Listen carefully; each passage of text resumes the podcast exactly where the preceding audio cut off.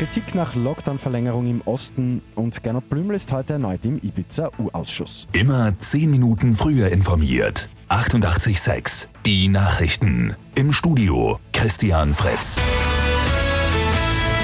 Der Lockdown in Wien, Niederösterreich und im Burgenland wird um eine Woche bis 18. April verlängert. In den restlichen Bundesländern kommen vorerst keine Verschärfungen. Kritik kommt aber von der Opposition. SPÖ-Chefin Pamela Rendi-Wagner etwas sieht ein Durchwurschteln. Rendi-Wagner ist für einen kurzen, harten Lockdown für ganz Österreich. Der Ibiza-U-Ausschuss wartet heute wieder mit Prominenz auf. Finanzminister Gernot Blümel ist bereits zum zweiten Mal geladen. Sein erster Auftritt war von über 80 Erinnerungslücken geprägt. Heute geht es vor allem um die kürzlich bekannt gewordenen Chatverläufe mit ÖBAG-Chef Thomas Schmidt. Die ausgeweiteten Chats zeigen, wie Schmidt etwa auf die Ausschreibung auf den Chefposten Einfluss genommen hat. In Steyr stimmt die Belegschaft seit der Früh über die Zukunft des MAN-Werks ab. Und zwar, ob die Beschäftigten für oder gegen einen Verkauf an den früheren Magna-Chef Siegfried Wolf sind.